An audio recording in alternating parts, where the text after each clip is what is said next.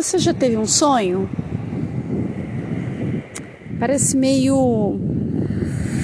meio bobo, né? Falar de sonho. Mas eu te pergunto de novo: você já teve um sonho? Vou corrigir.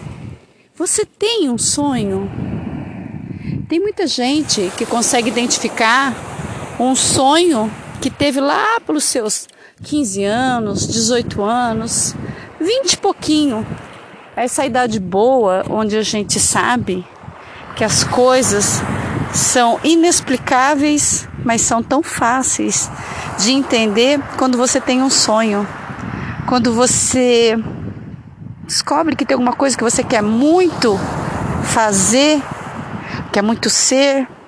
Nem falo muito sobre quer muito ter, porque o ter hoje está tão banalizado. Porque esse ter, na verdade, você já relaciona a posse, a coisas materiais. E esse ter pode ser tanta coisa, muito além do material. Você pode ter um sonho. Por que não? Aí eu vou te perguntar de novo. Você tem um sonho? Tá, se você for falar que esse sonho dos teus 15 anos, 18 anos, 20 e poucos anos é o mesmo de hoje, que você sabe formatar ele para a tua vida de hoje e você quer muito ainda realizar, aí eu vou te dizer, vai atrás. Também vou te fazer uma provocação. Será mesmo que esse sonho dos teus 15, 18, 20 e poucos anos ainda é o mesmo sonho de hoje?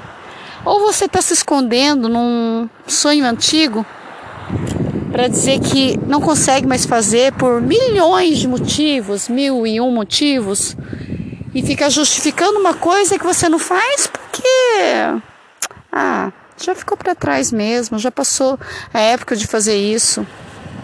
Já ouviu de, falar de pessoas que tinham um sonho de viajar de moto e não podiam, né? Não tinham grana.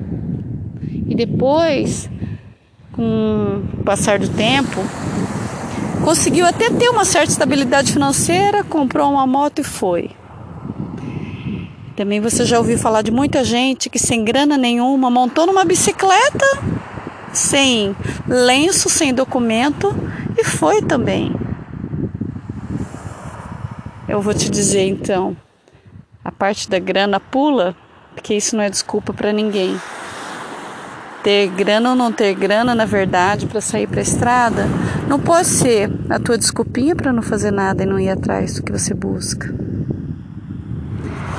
Eu tô falando de sonhos porque eu já desenhei alguns e alguns eu realizei.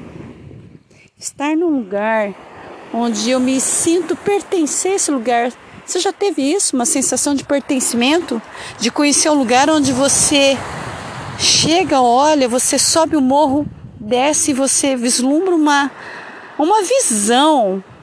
Você tem aquela sensação de pertencimento de ai, um dia eu vou morar aqui?